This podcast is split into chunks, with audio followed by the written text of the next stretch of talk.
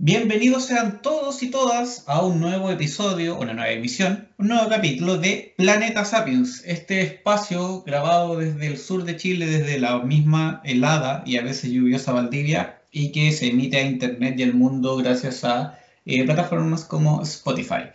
Se encuentra, les habla en este minuto Camilo Lenebach y se encuentra junto a mí, como siempre, y auspiciados a la tecnología nunca implacable de Skype eh, mi amigo personal y compañero de batallas, don Paulo Maureira. Paulo, ¿qué tal? Muy bien, Camilo, ¿cómo están todos por acá, gente? Oye, que viene hincapié de, ese, de la tecnología donde estuvimos tan en, deuda en cierto momento, ¿eh? pero ahora estamos, estamos impecables ahora y es importante mencionar que a la par con la tecnología eh, tenemos abierto ya de forma eh, totalmente para la gente nuestra eh, dirección de Instagram, que tiene el mismo nombre del podcast, Planeta Sapiens, así que ahí para que nos busquen, estamos subiendo, eh, bueno, links con los capítulos, algunas imágenes relativas también a la, temática que nosotros tocamos acá en el podcast, así que eso, pues Planeta Sapiens, en Instagram va a encontrar a Camilo, que es nuestro community manager, y que vamos a estar ahí dialogando con toda la gente. Pues la, idea es formar un espacio, que la gente también nos diga sus impresiones, qué es lo que creen que está bien, que está mal con el, con el podcast y conversar. Eh, todos nosotros lo reducimos en la, en la conversación que pucha que nos gusta cuando son de temáticas que, que nos llenan tanto como puede ser una película, eh, series también, y por qué no, también tenemos un capítulo de anime con Akira y con Ghost in the Shell, así que eso, con pues, Planeta Sapiens en Instagram. Gracias, Pablo, por recordar esa información, así es. Eh, empezó hace poco, así que vamos a estar subiendo fotos, videos, ojalá yo creo de todo un poco. Em, así que eso, pues si está escuchando esto, revíselo, visítelo. Eh, ahí también va a encontrar la lista de todos los capítulos y va a saber un poco de qué hemos hablado durante ya una buena cantidad de semanas.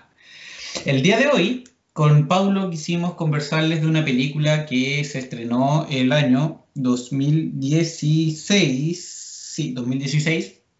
y que eh, de harto que hablar. Es una película de ciencia ficción, como la debilidad que tenemos, que está dirigida por Denis Villeneuve, perdón la pronunciación del apellido, un director canadiense que algunos pueden conocer porque estuvo a cargo de la secuela de Blade Runner, Blade Runner 2049, que se va a estar a cargo de un teoría remake de Dune, una película que va a estar, se basa en un libro eh, y que tuvo una película décadas, literalmente décadas atrás, eh, de la mano de David Lynch. Y sí, para no darle más vueltas, porque yo creo que ya se sabe un poco a lo que vamos, y de hecho lo saben, porque el nombre del programa está en, el, en Spotify, en el capítulo, es Arrival, la llegada en español. Arrival, antes de comenzar a hablar de ella, em, quisiera leer una frase que pillé en internet, Pablo, si me dejas, eh, que de un canal de YouTube que se llama Lessons from the Screenplay, o sea, lecciones de la pantalla, que sube como video ensayos súper interesantes sobre películas. Em, tal vez no tanto el contenido, pero sí como de la forma, en el sentido de que eh, técnicas de, grabación, de encuadre de, de tomas, como en algún caso el trabajo de guion que son cosas que uno no maneja muchas veces y no, no presta atención por nada, por desconocimiento, pero hace ensayos de estas películas. Estuve viendo una eh, que se dedicaba justamente a Rival y lo parten con la siguiente frase que me pareció súper eh, interesante, me gustó de plano, eh, pero creo que refleja bastante bien la película. Dice,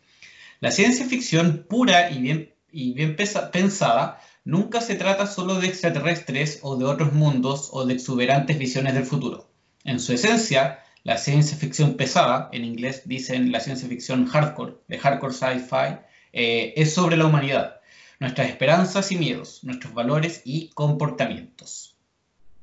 Eh, me parece que es una súper chula reflexión porque es, es lo que hace la ciencia ficción interesante, insisto, y porque refleja bastante bien lo que es Arrival, una película que, eh, de la que esperamos hablar durante un largo rato y que voy a, eh, voy a resumir en realidad solo para ponernos en contexto en caso de que alguien que esté escuchando esto no lo recuerde o la haya visto hace mucho tiempo. Arrival cuenta la historia de, eh, bueno, la llegada de unos, esta, unos extraterrestres eh, que no sabemos su procedencia, que en realidad llegan en una nave, en una nave que tiene una forma como, bueno, para los valdivianos como del casino, en versión gris cascaresta. y ante la llegada de estos extraterrestres, la milicia estadounidense, que son los primeros encargados en cercar el espacio donde esta nave, entre comillas, aterriza, porque nunca toca el suelo, pero se queda estacionada en un lugar, a la doctora Louise Banks, interpretada por Amy Adams, que es una eh, doctora porque su especialidad académica es la lingüística. Eh, la contactan porque quieren que ella eh, sea capaz de establecer comunicación con estos seres extraterrestres y hacerle la gran pregunta que es ¿por qué están acá? Ante todo esto, bueno, se va desarrollando la historia, ella participa, se dan algunas sesiones en las que ella comienza a actuar con un científico llamado Ian Donnelly, interpretado por Jeremy Renner, o más fácil, Hawkeye, em, quien le pone un poco en la cuota científica, entre comillas, a, la película, porque en realidad su participación es bastante escasa en el sentido de, de lo que aporta la ciencia, es mucho más lo que aporta Amy Adams eh, con su personaje con respecto a la discusión lingüística. Y la película detalles más, detalles menos, van desarrollando una forma de comunicación. Le, Amy Adams, Luis, su personaje le va enseñando a estos extraterrestres a, hablar, a hablar, a entender nuestra, nuestra forma de comunicación. Recurre en ese sentido principalmente a la gramática, eh, a enseñar paso a paso cómo, eh, qué conceptos deben enseñarse, qué nociones, qué, qué, qué ideas tienen que enseñarse previo a poder llegar a entender qué es una pregunta, qué es una eh, una intención, que es acá. Eh, entonces, la película es básicamente el proceso de Lois logrando establecer conexión con estos seres que no son de la Tierra y llegándose al final, bueno, spoilers sí, porque hablamos de la película en todo momento, así que lo voy a decir nomás. Eh, estos logran entender un poco la, la, comunicación mediante grafemas que hacen estos extraterrestres, que son dibujos, simple y llanamente, que ellos logran interpretar y asociar a ciertas ideas, conceptos, etc. Cuento corto, hacia el final, eh, estos detalles que se me escapó, esta nave eh, no es la única en la Tierra, sino que hay 12 en total que están en distintos países y eso le entrega mucha más presión a estos científicos para descubrir qué es lo que quieren los, los extraterrestres, porque Aquí entra igual un factor entre real y, dramático, que es que el ejército quiere enfrentar a esto y demostrar un poco que, tienen las mejores armas y, a, atacar esta amenaza antes de que ellos puedan atacarlos de vuelta, básicamente proyectar sus miedos y, su forma bélica de ver el mundo. Eh, entonces, ante, esta posibilidad de que empiecen a atacar las naves eh, y las relaciones se corten, la mujer se ve cada vez más presionada a lograr el objetivo de comunicarse, de entenderse, de saber por qué están acá cosa que al final lleva a que logre descubrir que estos eh, heptópodos, como los bautizan por la cantidad de pies que tienen, eh, lo que le enseñan a Luis es, un, es su lenguaje, que su lenguaje es atemporal, ¿ya? Eh, lo que les permite ver tanto el futuro como el pasado al mismo tiempo y que al ella lograr descifrarlo, eso tiene efecto en su mente. Ya, aquí esto se explica a través de ciertas teorías lingüísticas que vamos a desarrollar más a lo largo del programa, pero ella logra descubrir esto, entender un poco más el tiempo y evita el enfrentamiento militar. Pues en su momento más climático, eh, China va a lanzarles una bomba a estas naves, pero Luis logra contactarse con el primer ministro, el, presidente del partido, eh, que es básicamente el primer ministro chino, eh, y le dice al oído las palabras de muerte de su esposa para así convencerlo de que no ataque. Sin embargo, ¿por qué se los dijo? Porque ella como descubrió y entendió este lenguaje que le, te permite tener la mente un poco en el futuro y en el pasado y en el presente al mismo tiempo, ella, ella ya sabe lo que él eh, quería escuchar un poco, lo que tenía que escuchar. A ver, voy a plantearlo de nuevo porque esta parte es un poco enredada. Como hay saltos entre el futuro y el presente, ella, al llamarlo por teléfono para evitar la guerra, le dice las frases que dijo su esposa antes de morir. ¿Y cómo ella conoce esa frase? Porque ella a su vez está viendo el futuro cuando este presidente chino en una reunión, luego de que se haya acabado la guerra y todo el cuento, o sea, no la guerra, pero esta situación como de guerra fría, de tensión armamentista, eh, le dice al oído cuál es la frase que eh, ella en el pasado le había dicho a él eh, por teléfono. Y por eso, ¿sabes? Es un círculo vicioso, una paradoja más o menos interminable. Detalle aparte que en la película no se traduce porque se lo comentan en chino mutuamente, pero eh, buscando en internet encontré que era lo que le decía, que básicamente, no, no básicamente, sino que en específico lo que le dice eh, Amy Adams a este primer ministro chino, que es a su vez lo que su esposa le dijo antes de morir, es que en la guerra no hay ganadores, solo viudas. Eh, una expresión que es bastante machista, pero que sigue siendo un punto interesante al plantear que en realidad la guerra solo tiene muerte. Y así es como termina la película, así nos damos cuenta que en realidad ciertas imágenes de flashback de la vida de eh, Luis con su hija en realidad no eran del pasado como uno asumía al principio, sino que son del futuro, eh, y que ella sabe que su matrimonio se va a terminar, eh, que su hija va a fallecer por un, no se especifica, pero se asume, o yo asumo por lo menos que es un cáncer, porque la vemos en algún momento calva, en un momento ya culmine de su vida. Pero a pesar de eso, de saber el final del camino, ella decide tener su vida, se hace hincapié en que ella opta por tener un hijo sabiendo cuál va a ser el destino de ese hijo, eh, de esa hija en este caso. Eh, y así finaliza la película cuando descubrimos que Luis escribió un libro y supo entender este lenguaje alienígena que es básicamente un regalo o una herramienta como ellos mismos lo, lo nombran. Eso básicamente, eso no básicamente, eso es en términos generales la película es súper interesante lo que planteaste al principio con la, con la cita que sacaste de la, de la página, que a todo esto voy a buscar para, para revisar,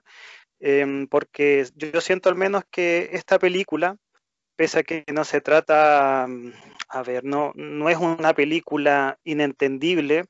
no es tampoco una película que uno pueda decir que es críptica ni fragmentada, porque pese a que no tiene una secuencia tal vez lineal,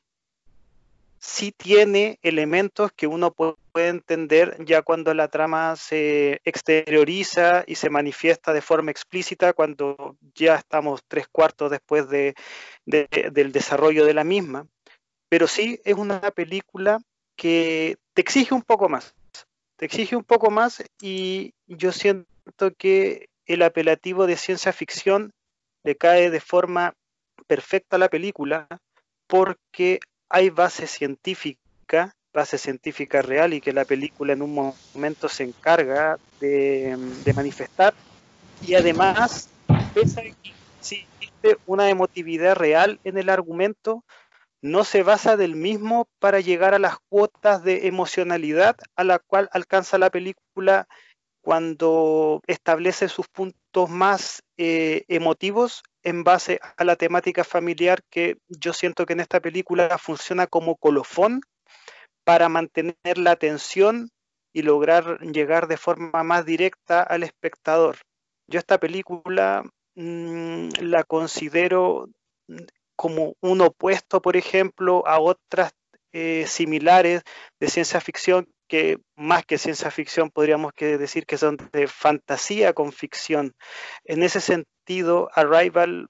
uno como espectador la siente una propuesta mucho más inteligente, mucho más adulta también, y en ese sentido el director Delis Villeneuve, no, no sé cómo se pronunciará, eh, lo Villeneuve por lo menos. Claro, siento que hace una jugada eh, bastante arriesgada eh, em, al presentar una película que durante sus primeras escenas podemos ver que se desarrolla como una especie de drama familiar. O sea, yo no creo que haya sido el único que pensó que la película se iba a desarrollar como el encuentro con los aliens iba a posibilitar que esta persona que se sabe que ha perdido un ser querido posteriormente se reencuentre con él. Eh, pese a que siento que la película tiene un tiene una trampita al presentarte que el personaje de Amy Adams eh, no envejece por más que después sabemos que las escenas del futuro han pasado años posterior eh, a la llegada de esta hija, siento que para efectos de la película tenía que ser así porque em, no es una película que yo pueda decir que es eh, predecible o que se pueda anticipar el desarrollo em, dramático de la película eh, te tiene en vilo durante gran parte del metraje. Y una vez que estas pequeñas em, no sé si trampas, pero sí cebos que te va dejando el guionista, el director, a través del desarrollo de la, de la historia funcionan perfecto una vez que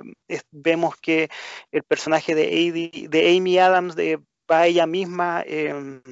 sintiendo el rigor del tiempo, porque la película alcanza, siento que eh, la demostración total de lo que es la historia una vez que la, protagonista a la par de nosotros va sintiendo el cómo los extraterrestres, los alienígenas, le transmutan su forma de, sentir el tiempo. Eh, la forma de sentir el tiempo que a ella le entregan a través de la comprensión de su lenguaje es un tiempo eh, totalmente diferente al cual nosotros lo sentimos. Nosotros somos seres humanos que sentimos este espacio temporal de forma secuencial. Los heptópodos de la película lo sienten en toda su magnitud porque ellos están transitando por el tiempo de modo que una vez que el personaje de eh, Louis Banks aprende, eh, aprende el lenguaje, por tanto, hace suyo el, cómo eh, ellos sienten el, el, espacio temporal, es algo colectivo. Y de hecho es algo que está presente en la película porque al final la llegada de los extraterrestres no es algo azaroso, sino que los extraterrestres llegan a la Tierra y se lo dicen al personaje que es porque ellos están buscando la ayuda de los humanos, pero que no va a ser ahora, sino que va a ser en 3.000 años más. Por tanto, para que los humanos ayuden a, esta raza de alienígenas, tienen que aprender a sentir su aprender a sentir el tiempo. Y esto solamente se adquiere una vez em, aprenden este lenguaje que no tiene principio, no tiene final, sino que están en constante, en constante diálogo. La película también em, puede ser algo que en su momento tal vez algunos espectadores no hayan podido eh, canalizar la primera vez que lo vieron, porque igual es meterse un poco con, no creo que sea lingüística dura, pero sí son términos que no están familiarizados eh, totalmente muchas de las personas que vamos a ver una película de aliens. que en este caso de la película lo dejan totalmente manifiesto que a diferencia de, nuestro lenguaje, nuestro lenguaje es algo que, el cual se clasifica como glotográfico. Glotográfico quiere decir que nuestra escritura es, representa, nuestra habla. Por el contrario, la forma de escritura que tienen estos extraterrestres es semasiográfica, semasiográfica, que no tiene que ver tanto la escritura con la, con la forma de habla, sino que ambos están en niveles, en niveles diferentes. Por tanto, esa es la primera diferencia que podemos establecer entre la raza que arriba y los que somos nativos. Y para mí eso, el que lo haya mostrado el director en la película y que lo haya dicho con, con las palabras, no, no guardándose nada ni suavizando nada de la trama, lo encuentro lo encuentro súper valorable, porque si una película te hace explorar en elementos que no, son tan comunes como la lingüística y que a priori podrían podría decir que puede ser aburridos para una gran cantidad de personas, eh, siento que es, es, ganancia. Siempre que una película te haga investigar, te deje algo, buscar un término, lo que sea, es algo, es algo positivo y en este sentido Arrival no se corta un pelo en, en, indagar sobre temáticas que si uno se pueda se pone a pensar en la ciencia ficción no están no están metidas no son no son elementos que uno encuentre en la película de fin de semana que uno vio en el cable y para mí siempre siempre va a sumar. Yo creo que colocando un poco a, la idea que planteabas tú eh, una de las cosas interesantes que tiene Arrival, más allá de lo que habla de los contenidos, es que como película e, es, muy buena, es muy, buena, sí, pero no es muy buena porque me deje así como, oh, súper loco pensando. No, eh, me parece que se ve muy bien, se, se, escucha, se experimenta el verla muy bien. Me, una de las primeras cosas que me llamó la atención cuando la vi por primera vez, eh, por suerte la vi en el cine, eh, fue que la forma de los extraterrestres, de los heptópodos en este caso, que es súper atípica, es súper atípica y si es que lo queréis, es súper poco cinematográfica en el sentido de que la estética no es algo como que llame tanto la atención, sino que son como estos pulpos súper gigantes, ¿cachai? Raros, que son más patas que, que, cuerpo, aunque al final les vemos un poco un contorno pseudo eh, humanoide. Eh, y eso es solo uno de los puntos que tiene la película en lo visual, o sea, las escenas del primer ingreso a la nave o cómo están dentro en las sesiones son súper inmersivas, están grabadas de una forma que nosotros nos sintamos como ellos y, y eso es súper útil porque logra el objetivo. La película se desarrolla principalmente en un espacio súper aislado, en, en, una pampa, si es que quieres ponerle un nombre, eh, que es donde está instalada esta base alrededor de la nave, y en el campamento que está montado dentro. Eh, entonces, en ese sentido, la película se ve súper natural, súper lógica, si es que quieres, y la eh, estética que tienen los aliens cumplen con eso. Para mí es genial y se siente súper bien que se vean tan naturales, ¿cachai? Que no, no sean una cuestión súper fantástica que uno se imagina, ¿no? Sino que son, nada, seres vivos que se comunican por lo que descubrimos, pero que se ven de una forma que no es como nosotros imaginaríamos, que es muy probable que no, no todos los seres vivientes del universo tengan forma humana. Es una cuestión de lógica. En el mismo planeta estamos llenos de especies que eh, son vivos, pero que no tienen forma humana. Entonces, nada, cosa de probabilidades. Entonces me parece que esa estética va de la mano con, con toda la forma de plantearse de la película eh, y que además va de la mano con la temática. Al final eh, lo central, y por eso quise empezar con esa cita, eh, acá son temas aún súper terrenales, súper de, no de calle, pero súper nuestros, ¿cachai? Nada del otro mundo. Es algo tan simple como la forma de comunicación que es algo que uno generalmente no se cuestiona tanto, o, la mayoría no se cuestiona tanto, porque el hablar eh, es nada, pues algo súper natural para nosotros,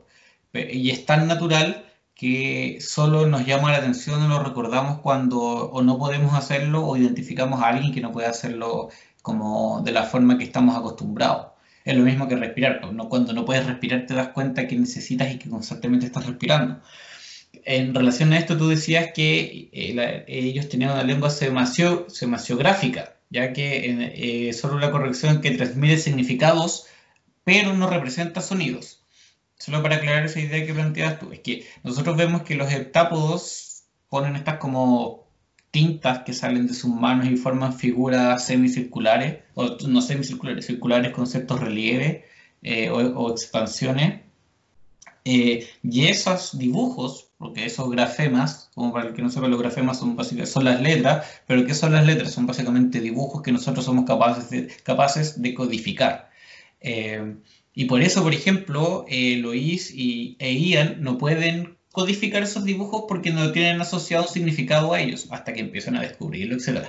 Entonces estos dibujos transmiten significado en los sonidos. La lengua occidental, por lo menos la que utilizamos nosotros, la que utilizamos en Chile, eh, transmite sonidos por la A, el dibujo de los dos palitos triangulares con un palito atravesado es eh, una A y así sucesivamente. A diferencia de lo que pasa con el japonés o con el chino, por ejemplo, que yo no los manejo para nada, pero por conocimiento relativamente general uno sabe que cada grafema, insisto, cada dibujo significa, eh, significa es alguna idea, es algún concepto, no un sonido en sí mismo.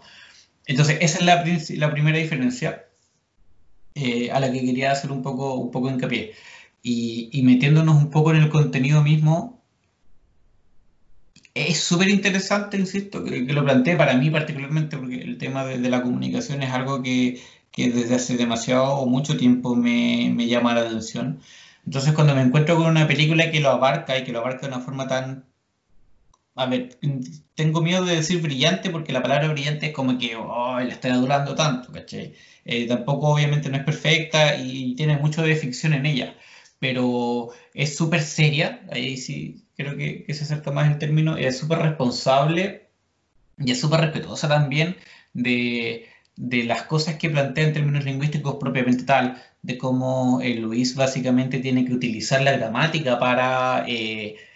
el sentido de la gramática. Eh, cuando tú eres chico, en la universidad, en algunos casos, dependiendo de la carrera, a ti te enseñan gramática como una disciplina, ¿cachai? Como el, el sujeto, el, bla, bla, bla, bla, el predicado, lo que sea.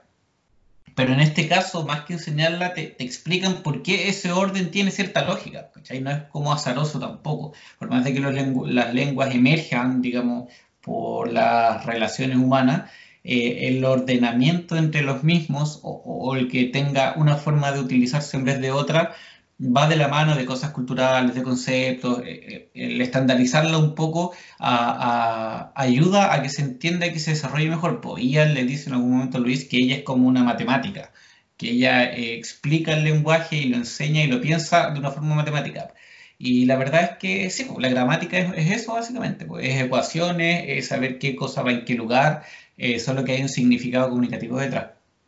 Antes de meternos más en, lo que tiene que ver con, lo que habla la película, no quería dejar pasar que eh, los, los sonidos, la, no sé si la música propiamente tal, pero lo auditivo es también súper eh, power, súper potente y va de la mano con esto que te decía al principio de la idea de naturalidad como que entrega la película, de que nada se siente artificial externo, Em, y es muy como apoteósica en, algunos momentos y cuando escuchamos la, interacción con los heptápodos em, son como, como para describirlo, son como de, ballena, ¿cachai? Pero eh, a pesar de que suenen como ballena o que suenan como el animal que sea, eh, es súper como grande para uno recibirlo, o sea, cumplen su rol súper bien de, demostrarte que estás ante algo que es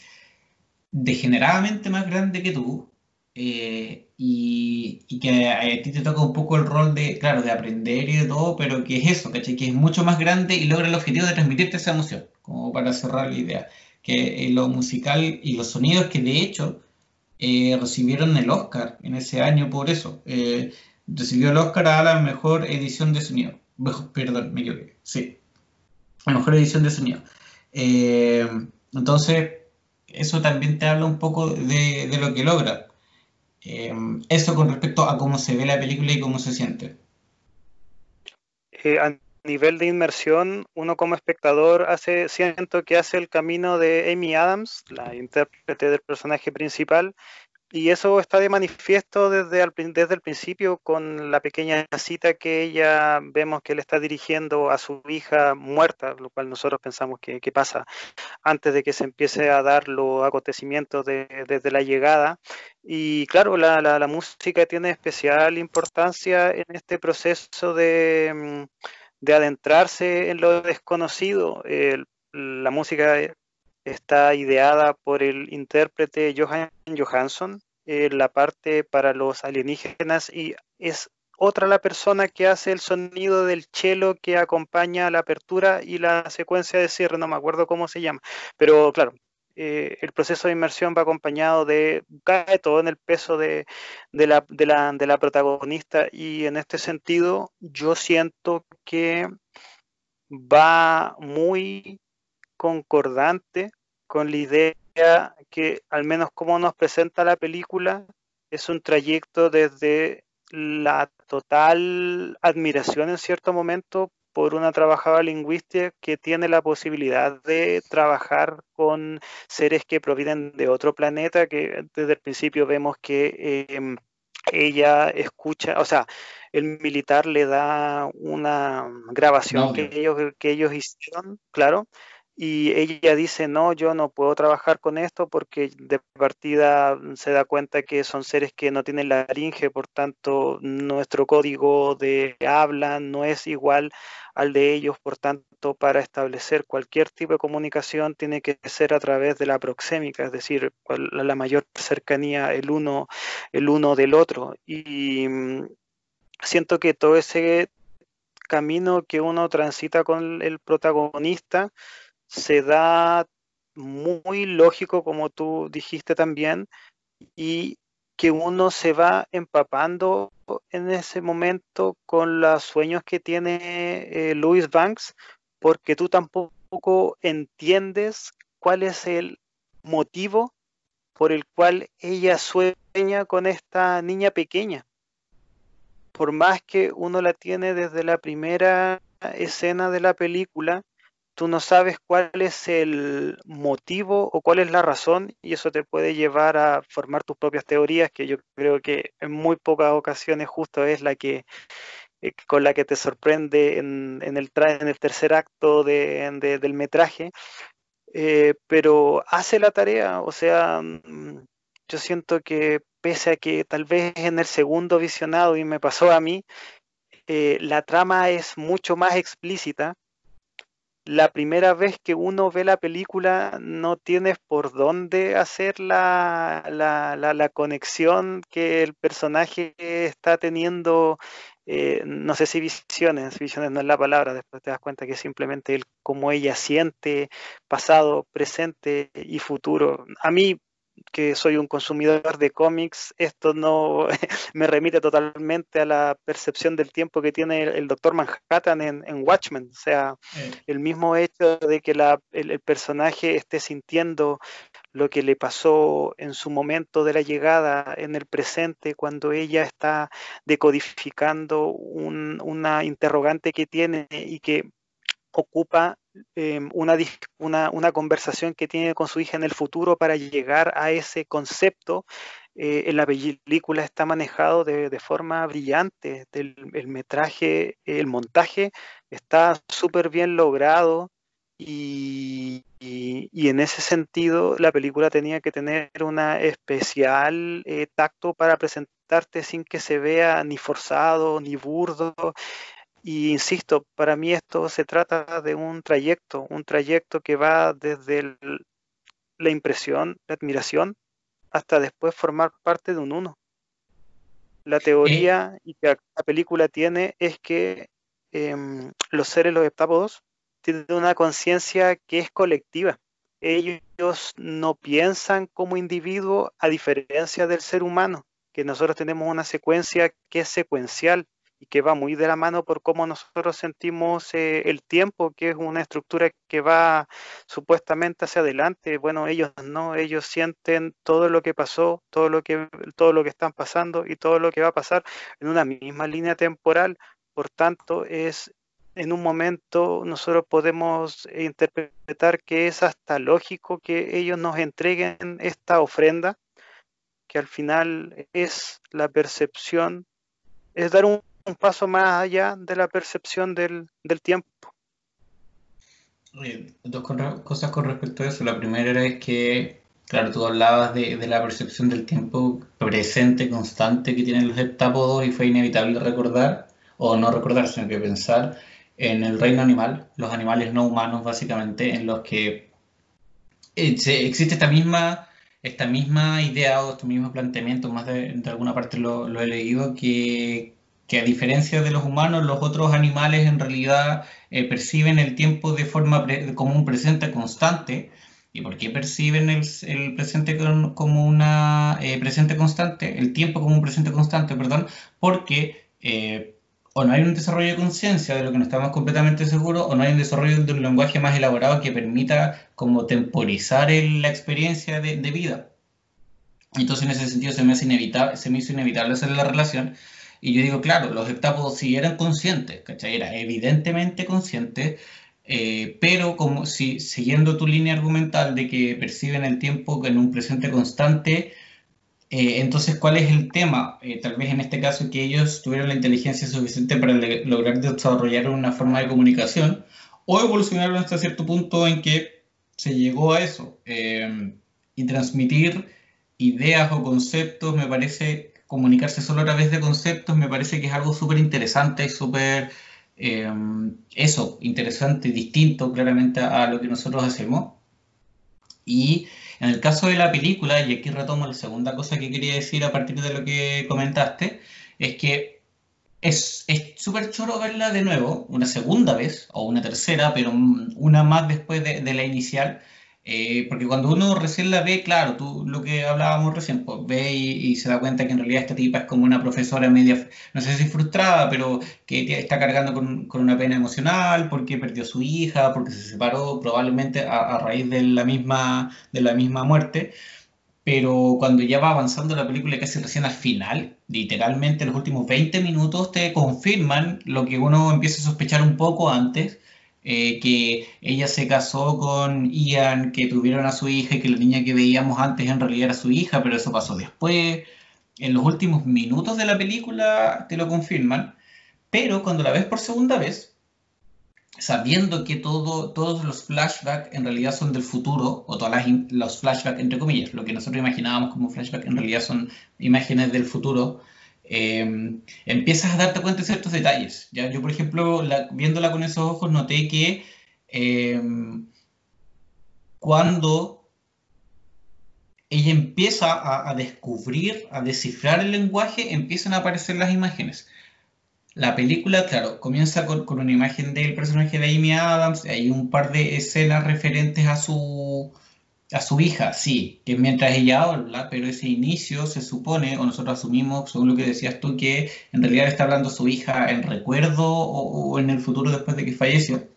Pero independiente de eso, de esas primeras escenas en que vemos interacción con su hija, entre comillas interacción con su hija, eh, desaparecen, desaparecen totalmente durante la, no sé, la primera hora, los primeros cuarenta y tantos minutos, hasta que eh, empiezan a salir estos grafemas que, dibujan los heptópodos eh, y ella empieza a estudiarlos y a encontrar ciertos patrones y a descifrarlos y cuando empieza a descifrarlos empieza a tener estas visiones que la dejan súper eh, desorientado, que en algún minuto hacen pensar de que en realidad está pasando por algún tipo de crisis porque se sacó el traje dentro de la nave o la falta de sueño, o la falta de alimentación buena, etcétera, como que eh, los, militares y el mismo Ian lo asocian a cosas súper particulares, pues piensan que son reacciones nomás de, de una mujer que, está, que no puede con esto, pero en realidad lo que está haciendo es que su mente se está empezando a destrabar, pues está empezando a funcionar como eh, los heptápodos quieren que funcione. Entonces ese detalle al verlo de nuevo te, te das cuenta cómo evidentemente uno cuando ocurre esto con otras películas lo, nota, pero me pareció que ese detalle es súper interesante, o para mí por lo menos fue súper gratificante notarlo ahora, que antes no lo había notado, que la narración en ese sentido es, logra ser efectiva en dos niveles o de dos maneras sin, eh, sin vacilar en ninguna. En el caso del primer visionado con eh, engañarte, sí, podríamos decir engañarte o distraerte. No, engañarte, porque no tienes cómo saber que en realidad eso es pasado. Eh, y un segundo visionado que de repente pasa, que cuando tú ves una película, una serie o lees una historia donde ya sabes el plot twist, como que las cosas que antes te hacían creer lo contrario pierden sentido. En este caso, no. En este caso, eh, tú logras saber, por ejemplo, o, se da este pequeño detalle, que ella empieza a descifrarlos cuando eh, o sea, empieza a tener las imágenes cuando lo descifra, que le agrega una nueva riqueza eh, al, a lo que estás viendo. ¿cachai? No es solamente como, ah, ya sí sé que va a pasar esto y esto y esto y esto, y es como, uy, como que no había notado este detalle. Eh, entonces, en términos narrativos, como para cerrar la idea de la narración, creo que, que anda súper bien y que, que está súper bien lograda y en ese sentido, bueno, el equipo tras de ella, en el caso Villeneuve como director, pero también eh, tengo aquí al escritor, a Eric Heiserder, que es el que escribió la película basándose en la novela La historia de tu vida de Ted Chiang. Eh, hacen súper bien la pega, pues si contar una historia, por más buenas ideas que tengan, no es fácil, ¿cachai? Tenéis que llegar a ella y lograrlo. Eh, y la película lo hace súper bien. Oye, sí, importante que hayas mencionado algo que lo habíamos dejado un poquito en el tintero, pero claro, la película está basada en un relato corto. Y yo siento que pese a que ya el argumento más importante del texto está, eh, Villeneuve ah, con su guionista también supieron eh, adosar la, la, trama con una temática que, eh, aunque no está en el, en, el, en el cuento fundador, desde donde se origina la, trama de la película, sí le sabe eh, adicionar una buena, un buen resto de, mm, tensión, sobre todo em, a nivel a ver, más efecticista que podríamos decir para el para la, persona que lo está viendo, que es la temática militar. Yo siento que la película em, igual, pese a que mm, la forma en la que se retrata la respuesta que tiene un ejército tan beligerante como el de los Estados Unidos, donde lo más probable es que si llegan a llega una invasión alienígena, ellos serían los primeros en ponerles una bomba. Em, en este caso, esa, esa tensión bélica está del lado de los rusos, los pakistaníes y China. Pero a mí me parece una es una buena es una buena incorporación. Siento que le suma a la trama y mm, también la, trama se me hace un poco más eh, realista. No, no por el tema de Estados Unidos y la posición que tiene, sino porque la película sabe mostrar que si hay una invasión alienígena Eh, las redes sociales, los videos de YouTube que llaman a alzarse en armas serían, pucha, pan de cada día y, la película sabe darle el momento indicado y sabe presionar las teclas para que esa incorporación no se termine comiendo a la, a la trama principal. Y a mí personalmente, tal vez gente que le hubiese gustado que se ciñesen al al, relato original de forma más eh, fiel, fidedigna posible, a mí me parece algo que, se suma bien al, a crear este, esta tensión que durante gran parte de la película se tiene porque mm, está bien llevado. Al menos yo siento que, está bien llevado. O sea, no, no podríamos decir que, es, que se come mm, el interés real que uno tiene y sobre todo por el, el, argumento lingüístico que es finalmente lo más interesante y, donde reside la mayor riqueza de la película. Puta, qué, buen pie me diste, Pablo, en ese sentido, porque nos estábamos yendo en flores a la forma, como al contorno de la película, y no nos habíamos detenido en, lo más interesante que tiene, creo yo, o para mí lo más interesante, que es la discusión que plantea, la discusión sobre el lenguaje, sobre la comunicación, y que parte desde la premisa o desarrolla la premisa de que el lenguaje es performativo, o sea que el lenguaje crea realidad, que el ejecutarlo hace que nosotros nos vayamos comportando y entendiendo y sobre todo interpretando el mundo de cierta manera. Em, ¿Por qué? Porque el lenguaje, la forma en que nos comunicamos, incide en nuestras características cognitivas, cerebrales de, plano, eh, porque es la manera en que nosotros ordenamos y materializamos nuestros pensamientos. Me explico. Nos, cuando uno piensa y como que te escuchas tu propia voz en la mente, claro, tienes ideas y en algunos casos se te ocurren las mejores ideas del mundo y en otras estás solo divagando, pero generalmente es eso. Y muchos de esos pensamientos y muchas de esas ideas quedan ahí y desaparecen tan rápido como aparecen. Sin embargo, cuando tú las verbalizas, cuando las escribes o cuando las dices oralmente, eh, empiezan a tener otro tinte, tú las empiezas no solo a considerar y a vivir incluso de, de cierta manera, que es lo que se argumenta un poco acá, que la forma, a ver, continuando con la explicación mejor, antes de volver a eso, que entonces cómo nosotros eh, a partir del, hablar vamos construyendo ciertas ideas y vamos delimitando los pensamientos, la sinapsis un poco en nuestra cabeza, eso esa delimitación va ordenando nuestro pensamiento, le va dando estructura y, e indudablemente lo va guiando. Entonces, al tener eso en consideración, la película propone que, o plantea que, no cualquier cosa, pero los elementos que caracterizan a una lengua van a eh, tener una repercusión en términos cognitivos al nosotros saber entenderla. Eh, esta premisa en términos teóricos se acerca, y la nombra la película, a la hipótesis de Sapir-Whorf, que recibe el nombre por dos autores en realidad que trabajaron en torno a ella, eh, un maestro y su discípulo, que propone que el lenguaje que cada uno habla determina la forma en que uno piensa y ergo la forma en que ve el mundo. Eh, lo explico en situaciones súper concretas. En el inglés, por ejemplo, tenemos el it, que es un, pronombre que no hace alusión ni a hombres ni a mujeres, sino que a eh, todo el resto. Lo que nosotros no tenemos. Entonces no podemos traducirlo y hay un concepto, una asociación mental que es distinta. Eh, si ustedes ven un par de TED Talks o estudios, ahí van a eh, conocer o saber de comunidades aborígenes, por ejemplo, que no diferencian tanto los colores, o por, o por el contrario, diferencian muchas de muchas formas distintas las tonalidades de colores, y por lo tanto tienen un concepto súper distinto de, de esto. Es cuando tú, por ejemplo, sabes la clasificación de los árboles y los tipos de árboles que existen, cuando vas a un bosque, cuando vas a un, a un parque, no ves árboles solamente, ves un eucalipto, ves un pino, ves una rellana y ves las características, etc. A eso es a lo que me refiero. Entonces, cuando tú sabes algo, si tú estás, creces en una lengua, por ejemplo, como la anglo, en la que los géneros no son algo tan potente, no son algo tan determinado, eh, no son algo que, incide, que está tan presente como en el español, por ejemplo,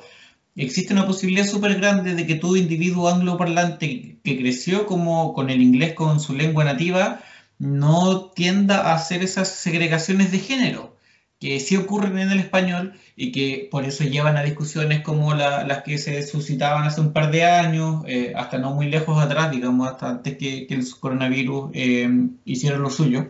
Eh, era tema esto de ocupar la E como un genérico de masculino y femenino, eh, y antes de eso existía el arroba o la X como previos intentos, pero que responden a esto, que el español inevitablemente, por ejemplo, es súper machista eh, o es prevalecientemente masculino en muchos casos y además es, incesante en separar los géneros. En, en, inglés, por ejemplo, el teacher es teacher, no, fin. y así con un montón de ejemplos. Entonces, como para retomar la idea de, de esta performatividad, eh, lo que hace la película es tomar esta premisa lingüística de que lo que nosotros aprendemos como lengua va determinando nuestra mente y va organizando nuestra mente principalmente, eh,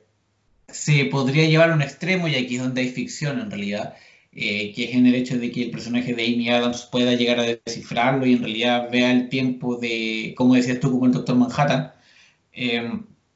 lleva esta premisa a lo temporal, por ejemplo, que sin duda es algo que es mucho más interesante en, términos cinematográficos, en términos dramáticos, que tal vez tú lo puedes eh, complementar si es que era así o no en la historia corta, en la novela corta, que, en la que se basa la película, pero que a pesar de que eh, aquí se ejemplifica con algo que es súper ficcional, eh, el fondo no deja de cambiar. Es como, en ese sentido es como una meta referencia a, lo que mismo dice la Amy Adams cuando ejemplifica eh, por qué eh, tienen que darse la vuelta larga en aprender el lenguaje, en compartir, en hacer todo el cuento con las pizarras, eh, cuando le explica al personaje del, comandante del, ejército, que es interpretado por este actor, que sé su apellido, que es Whitaker, pero no me puedo acordar de su nombre, Forrest Whitaker, Em, cuando le dice, le cuenta la historia de este eh, investigador australiano que cuando llegó recién se encontró con los aborígenes, les preguntó eh, una historia sobre los canguros, no me acuerdo bien, le cuenta sobre los canguros y en realidad eh, la historia, el punto de mi ejemplo es que esa historia está inventada, pero está inventada para probar un punto que, deja, que no dejaba de ser cierto, que si tú tratas de de golpe encontrarte con alguien que no te comunica, vas a tener que inevitablemente darte la vuelta larga porque ese paso de versión falso, al final perdiste tiempo. En el caso de la película, como Mac relato, eh, es lo mismo. Es un ejemplo que no es real, ya, porque hasta el momento no sabemos que sea real, eh, pero que eh, sirve para mantener una propuesta que sigue siendo súper plausible, pues, súper, que sirve para comprobar un punto, que en este caso es que la forma en que lo que genera nuestra sinapsis se organiza a través de palabras, en algunos casos a través de sonidos, en algunos casos a través de eh, grafemas, de dibujos. Pero son conceptos al final del día, son conceptos que nosotros podemos encasillar, etiquetar, sobre todo, eh, gracias al lenguaje, sea el lenguaje, insisto, escrito, oral u otro. Eh, solo para terminar esta idea de aquí, te, doy el pase a ti, Paulo. esto es lo que explica que nosotros, por ejemplo, la codificación aquí es la clave que es, lo que, es el proceso que al final ella tiene que lograr, que es la codificación en el que nosotros podamos ver imágenes como las que hacen los heptápodos o como la que hacemos nosotros cuando escribimos en un cuaderno y que podamos asociarle un concepto a esa imagen. Claro, en el caso de la palabra también podemos asociarle un sonido, en el caso de los heptápodos el dibujo no se, asociaba a un sonido particular, porque como decías tú, eh, es atemporal su lenguaje. En cambio, nosotros a la vez de que se asocia un sonido, se asocia un concepto. Entonces, si yo, por ejemplo, tengo mala caligrafía, eh, escribo muy rápido, escribo sin hacer muchos detalles, eh, tú en el fondo lo que no haces es que no puedes entender el dibujo que yo hago. El dibujo que yo hice, tú no lo logras asociar a una, a una letra y después en, grandes rasgos a una palabra, una frase, etc. Y lo mismo con el hablar. Si es que nosotros los chilenos que hablamos súper rápido y que modulamos súper poco, eh, no nos entienden, es porque básicamente los el, sonido que nosotros estamos emitiendo, hay personas que no son capaces de codificarlo y por eso no nos entienden y por eso nosotros no entendimos, no entendemos nada del chino, o yo por lo menos y probablemente tú también, no lo sé, eh, o del japonés, porque son sonidos que nosotros no somos capaces de asociar a ciertos conceptos. Eh, y que pueden comprobar ustedes mismos cuando, por ejemplo, van mejorando su inglés y ya empiezan a entender ciertas palabras eh, cuando ven una serie, una película o escuchan una canción y aquí sí que termino. Con la música, por ejemplo, pasa eso. Cuando tú escuchas un tema, estoy pensando solo en lo acústico, no en las letras, eh, tú hay ciertos sonidos que, te provocan ciertas emociones, ¿cachai? Hacia arriba o hacia abajo, eh, más, más fuertes, más tristes, no sé, pero eh, tú no puedes determinarla, esa emoción particularmente, y puede ser que una persona la sienta distinta a otra, porque el tono por decirlo de alguna manera, la, emisión de la interferencia que hay en el aire eh, no está codificado. Por lo tanto, tú no lo puedes asociar a un concepto preciso. Puedes especular, puedes hacer lo que tú quieras, puedes interpretarlo. Eh, ¿qué, es, qué, qué, es lo que tú crees que significa eso? Pero eh, como no está estandarizado, o hasta el momento, hay algunos que, claro, que entienden el lenguaje musical, entonces sí lo tienen estandarizado, pero hasta que no se estandarice que esta tonalidad hasta este punto significa depresión, va a quedar sujeto a la interpretación. El componente lingüístico que tiene la película en ningún momento se deja de lado por más que hayan otras pequeñas subtramas que, la engrandezcan. Eh, partamos solamente desde la base que la hija del personaje de, de Amy Adams se llama Hannah. Hannah, que en la película lo dicen que es un palíndromo, es decir, que se lee de izquierda a derecha y en ambos sentidos eh, tiene un significado igual la película sabe jugar con este concepto, pero sin bombardearte con tanta información como para que uno se agobie y pierda el interés también sobre la capa dramática que tiene la misma. A mí hay una escena que me gusta, me gusta mucho y que siento que em, va de la mano con lo anterior, que es cuando el personaje de Amy Adams está conversando eh, a nivel de propósito, que cuáles son las metas que se planean llegar con estos seres alienígenas, si es que para ellos la pregunta fundamental es el cuál es su propósito en la Tierra. ¿Cuál es el propósito en la Tierra? Y de hecho el personaje de Luis lo escribe en una pizarra, eh, hace una separación a nivel de explicación de que no es, es un hecho mismo el plantearle la, la, pregunta prácticamente como un total, como si todo el otro aprendizaje no fuese necesario para llegar de la misma, a la misma. El personaje de, de Amy Adams le dice que para, hacer, para que esta pregunta sea resuelta en su totalidad tienen que enseñarle a nivel gramatical, a nivel lingüístico, a través de los fonemas, los morfemas, que, mm, cuál es la diferencia entre su propósito y cuál es el propósito colectivo. Eh, a mí me gusta la escena porque en el segundo visionado se entiende, estos personajes no se ven a sí mismos como un individuo, yo insisto, el regalo que eh, los alienígenas nos dan a nosotros los humanos, que como lo dicen en la película, es una herramienta que al mismo tiempo también puede ser un arma para nosotros, el, para la película y, también cómo nosotros lo canalizamos, el lenguaje es una, es una llave, es una forma con la cual tú puedes hacer propio eh, la expresión de, ya sea de, de, un colectivo como, como, en este, como en este caso, y la película sabe mostrar, sabe mostrar esa, esa coyuntura, sabe, sabe demostrarla y eh, cuando ya sabemos que el personaje de Amy Adams eh, ha canalizado esta forma de entender que se traduce en, una percepción temporal de, bueno, de los tres estadios que, de los cuales hemos estado hablando, es que la película alcanza su, real, su real significado. Em, lo que tú decías que de, cómo uno se cómo uno eh, siente el exterior a través del, lenguaje. Es un camino que la película te lo muestra que en un momento el personaje de Amy Adams siente al, ser alienígena eh, a, su lado en el cual nosotros podemos interpretar de que ella ya está haciendo plausible esta, conexión entre lenguaje y experiencia y experiencia sensorial y eh, a nivel visual la película eh, cumple su cometido al, mezclarte estos elementos que, no son fáciles, que al mismo tiempo no van a ser divertidos para todos, pero que son necesarios para, llegar a lo que el director te, quiere, te quiere contar. Eh, sí, creo como retomo lo que decía antes que, que la narración en ese sentido es súper es súper bien está súper bien lograda llega eh, no se enreda como dices tú para alguien que no sepa mucho no esté tan, interiorizado con el tema con las discusiones lingüísticas eh, como disciplina digamos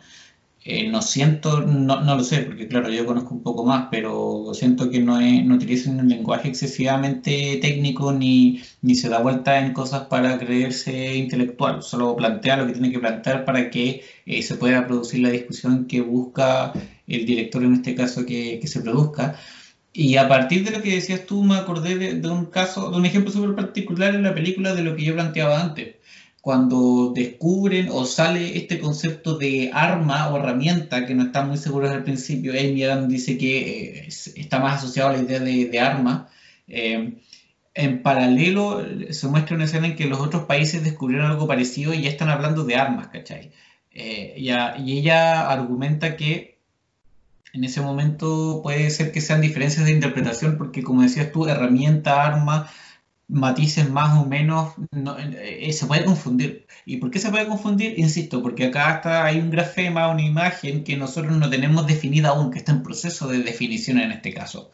Entonces se producen cosas como las que pasan en la película, porque uno puede creer que es un arma, otros pueden creer que es una herramienta, otros pueden ser que eh, eh, una herramienta es algo bueno, es algo malo, ¿cachai? Se, se da una, una dicotomía o, una discusión que, insisto, como que prueba un poco el punto que yo estaba, estaba nombrando antes. Eh, quiero hacerte una pregunta, Pablo, porque tú has dicho ya en, dos ocasiones que, consideras que los heptápodos no son como individualistas de alguna manera, no, funcionan o no se relacionan de forma individual. ¿Por qué estás tan convencido de eso? Porque eso no es algo que para nada yo por lo menos haya visto o como captado en algún momento del visionado. Es que para mí es algo que la película eh, nombra, nombra de forma muy somera, pero que, mm, pero que no te dice las bases del por qué está ahí, que me refiero a que ellos vienen a la tierra con el propósito de entregarnos algo, que esta idea para mí de un ser eh, mm, supraterrenal que viene a entregarte en este caso la, la fruta del conocimiento, eh, me gusta mucho. No sé si es que será parte de la tradición judío-cristiana o más mitológica, pero este, este, este conocimiento a modo de regalo está presente en, varias obras de ficción. En este momento me acuerdo de, de, Evangelion, por ejemplo, que a mí me gusta porque ambas persiguen lo mismo, que es el dar un paso en la evolución del hombre abandonando la, formación de individuo que tenemos y transformarnos en, uno solo. ¿Por qué lo digo? Porque la película eh, te muestra que si hay una, un propósito por el cual ellos están acá es para que un individuo, un individuo que en este caso es el personaje de Amy Adams, sea la persona que decodifique el lenguaje, al decodificarlo cambie su manera de percibir el tiempo y que esto tiene que ser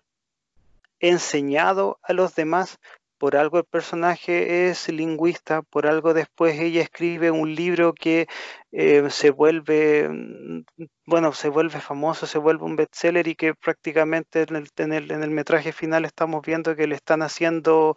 eh, grandes ceremonias porque es una nueva forma de, de, de comprender el, el, el, exterior.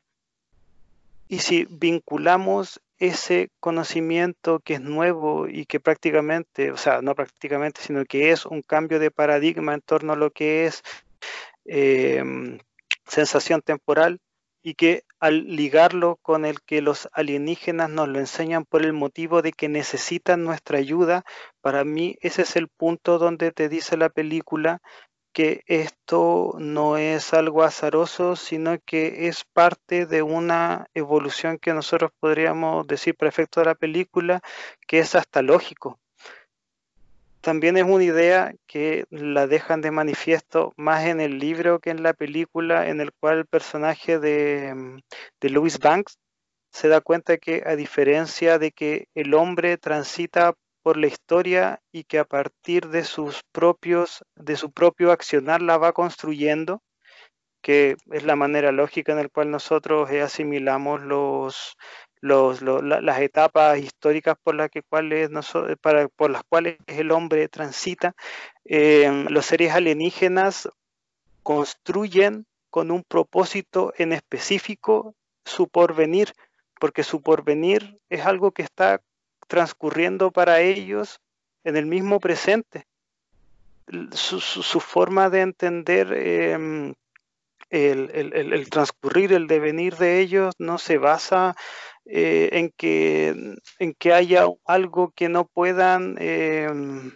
predisponer, sino que ya ellos están constantemente viviendo su propio, su propio futuro que, si te das cuenta, eh, no existe. Para mí ese es la, el, punto en el cual la película toca que, que lo que realmente estamos, están buscando es abandonar lo individual hacia lo colectivo. Eh, sí, pues lo que dices tú eh, es un punto interesante que si te soy sincero yo no, no lo había evidenciado para nada. Eh, no lo, si me preguntáis como que aún no lo veo tanto, tendría que verlo con los ojos que a partir un poco de la hipótesis que planteas tú pero porque me quedé pegado en realidad con, lo lingüístico, que es lo que me llamaba la atención. Pero más allá de eso, que una película te dé esa posibilidad, ¿cachai? De, de realizar una lectura como la que estabas proponiendo tú o de discutir ciertos temas como los que estaba discutiendo yo eh, y que haga que, que, quieras saber más. Y aquí retomo lo que dijiste al principio, que a mí me hizo pausar la película en, Netflix, que a todo esto está, pero no tiene para tanto rato más, así que aprovechen de verla. Eh, que me hizo pausar para anotar el, la teoría de la que hablaban y algunas frases o, ideas que tiraban, eh, es un indicador de una película que vale la pena, pues una película que te discute, una película que te propone eh, y sobre todo una película que te hace pensar al momento, al mismo tiempo de hacerte pasarla bien. O sea, no es entretenida en el sentido como de risas y acción y cosas, pero es, es como un placer súper rico para la mente eh, sin ser excesivamente densa e innecesariamente densa. En ese sentido, no, apuesta a ser más de lo que es, eh, pero no por eso se queda eh, corta.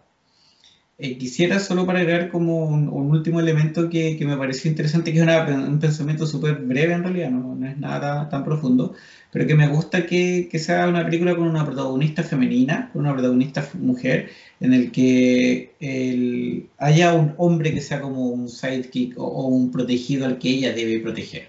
Eh, que si uno se fija el rol que tiene el personaje de,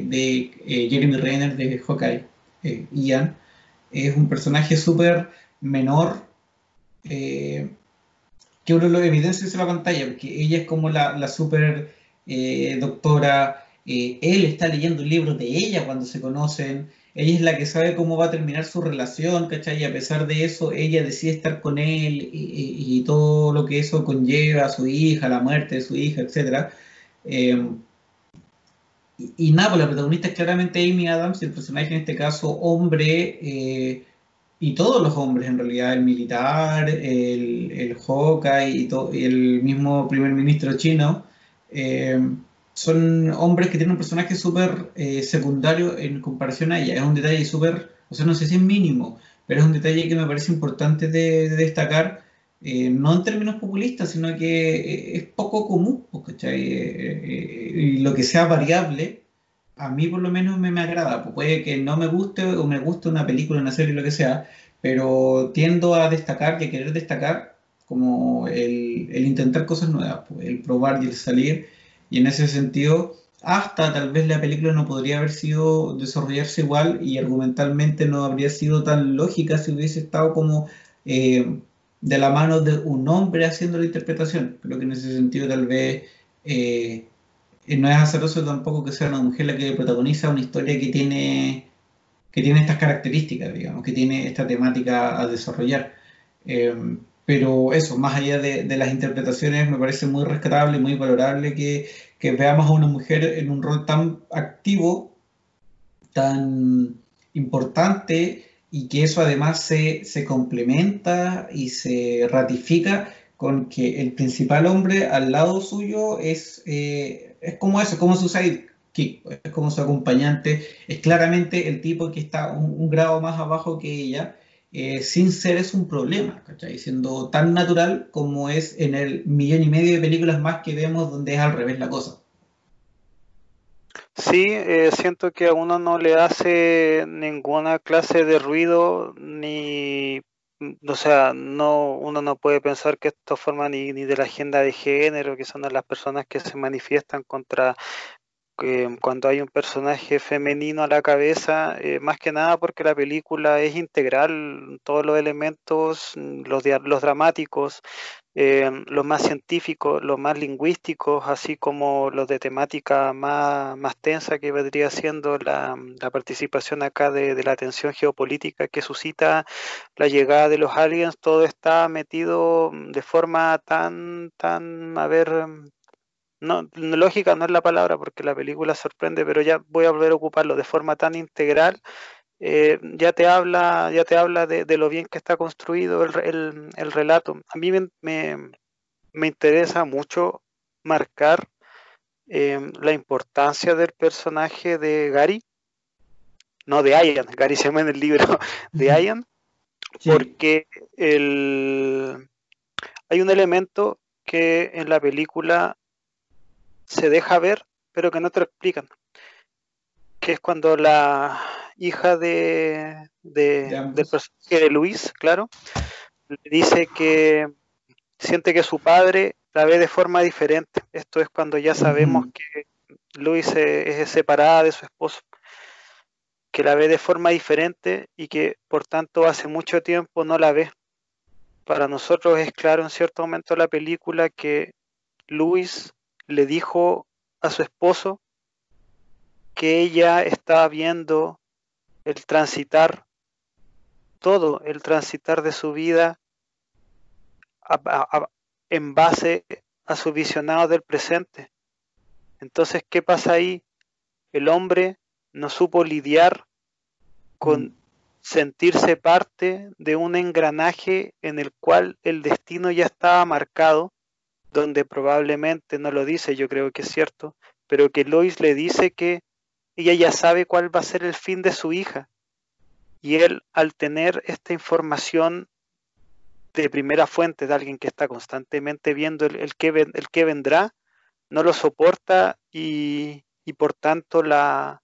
la abandona. Para mí eso es algo súper potente que la película yo siento que da en la tecla al no demostrártelo de forma explícito y siento que son esos silencios, esas elipsis narrativas las que vuelven a un director lo que es. Siento que de haberte tal vez mostrado eso, ese abandono, esa discusión tal vez que hubiese tenido el caso de decirle lo que va a pasar, Em, hubiese dado tal vez cierto dramatismo que la película no necesitaba. Mm. Siento que al guardarse esa trama, al dejártela de manifiesto con los flash forwards, que después nosotros sabemos que lo son, em, gana en, emotividad. Y esto es algo que yo planeaba eh, señalar ya yendo tal vez hacia el final de nuestra crítica, porque de nuestra reseña más bien, que es que la película, por más tiene elementos científicos, lingüísticos, los cuales dialogan constantemente, la película tiene, tiene mucho, es muy emocional, sin caer en, en dramatismos excesivos. Siento que mm, el, el ponernos en, el zapato, en los zapatos de, de una mujer que, que da parir a una hija, que la ve crecer, vemos cómo ella juega al principio, vemos cómo tiene momentos de, de genuino compenetración madre-hija y que al final nosotros sabemos que, que ella ya sabe lo que va a pasar con, con su hija. Y tal vez esto es más obvio cuando uno la ve en el segundo visionado, evidentemente, que es que cuando ella la, la toma, siempre hay un dejo de amargura o siempre hay una palabra, siempre hay algo que te deja inferir que, que ella no está disfrutando del todo ese, ese, ese momento, sobre todo al inicio, cuando vemos que ella está jugando como a los vaqueros con la niña, la abraza y después hay una, hay una mueca de desazón total y, y la película cuando se, se detiene en, en esos momentos dramáticos, alcanza unos niveles de, yo siento como de tristeza, como de, de melancolía, porque al final la película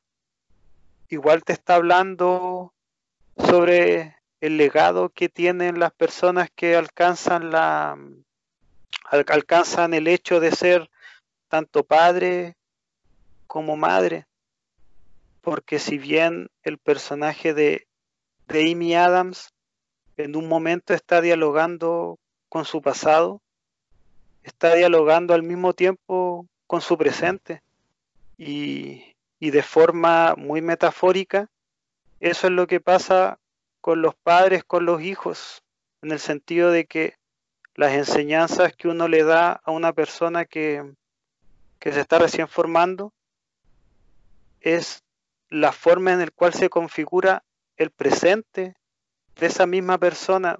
Esto ya no es un rollo lógico de la película, pero siento que al basarse en la relación que tiene un padre con un hijo que ella ya sabe lo que va a pasar con ella, eh, es una es una representación súper bonita de lo que de lo que yo creo que tiene que ser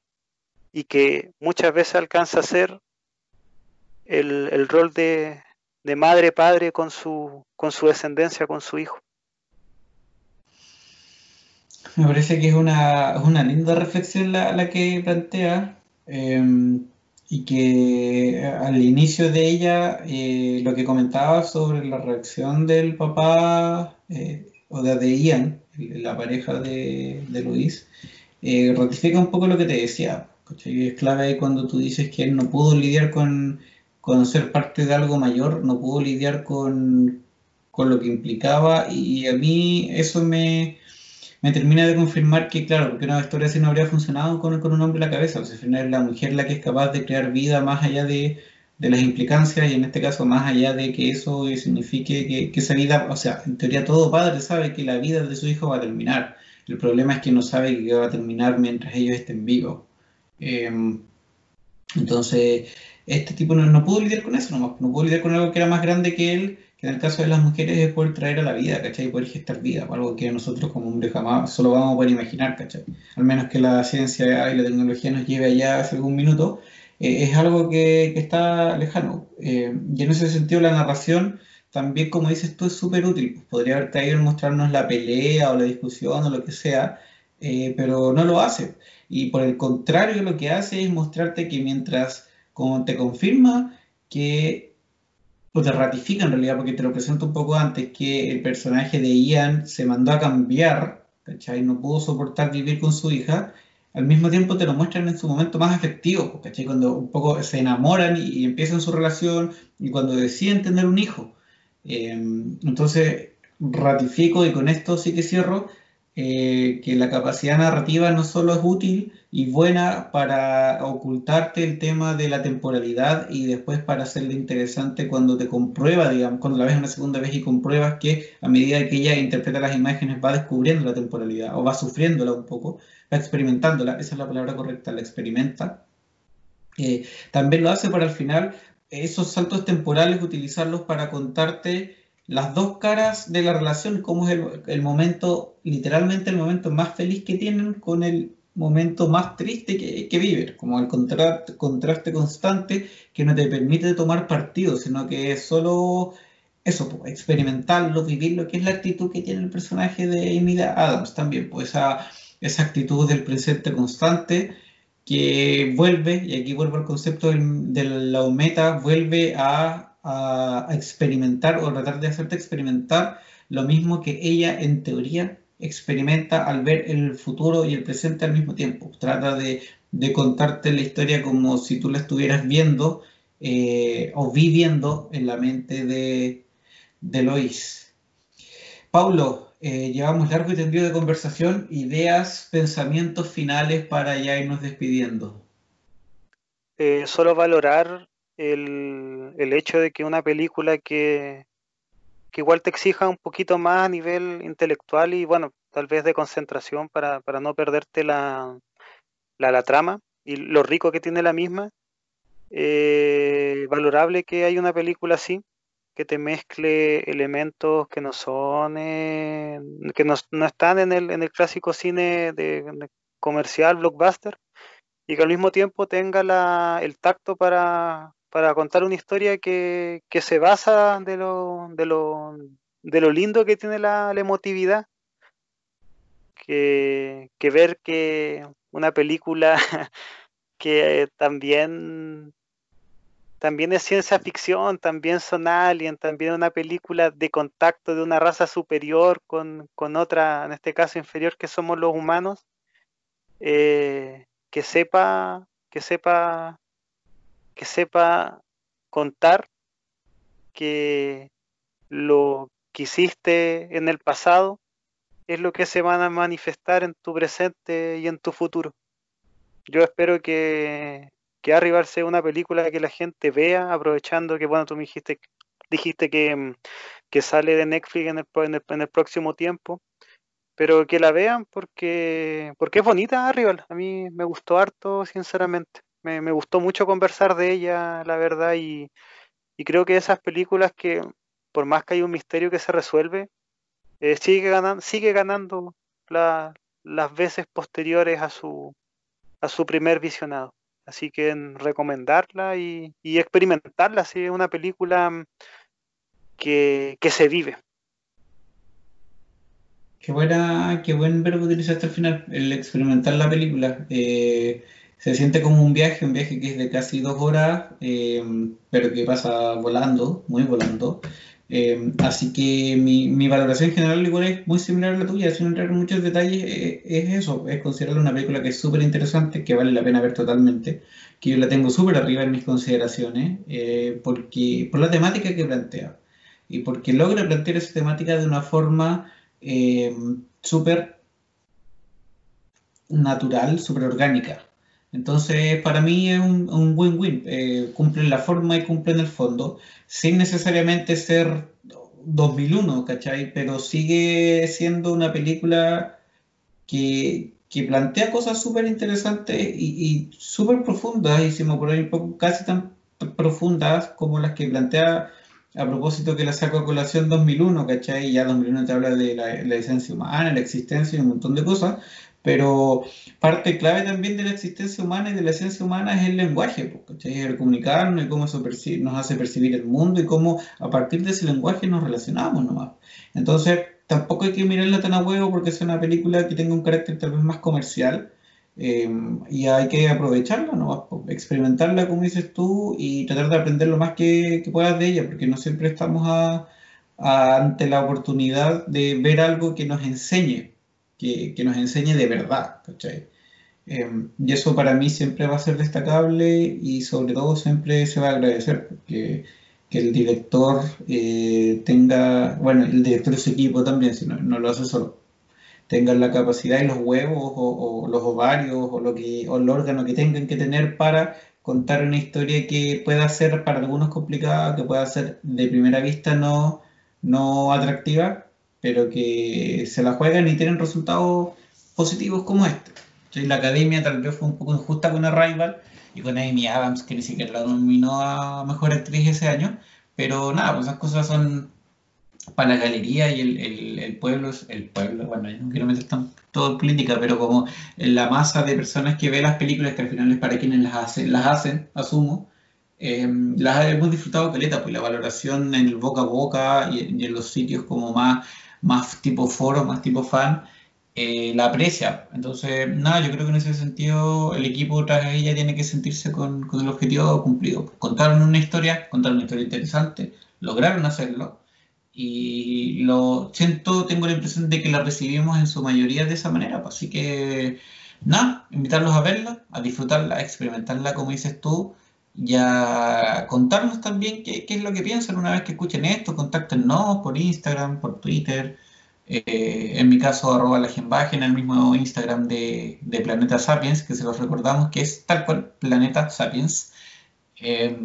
y conversemos, pues al final ese es el objetivo de, todo esto. Es el objetivo, así es. Oye, em, siento que nos quedó un bonito capítulo, así que nada, pues, podría ahora... Eh, nos retiramos de cagarla.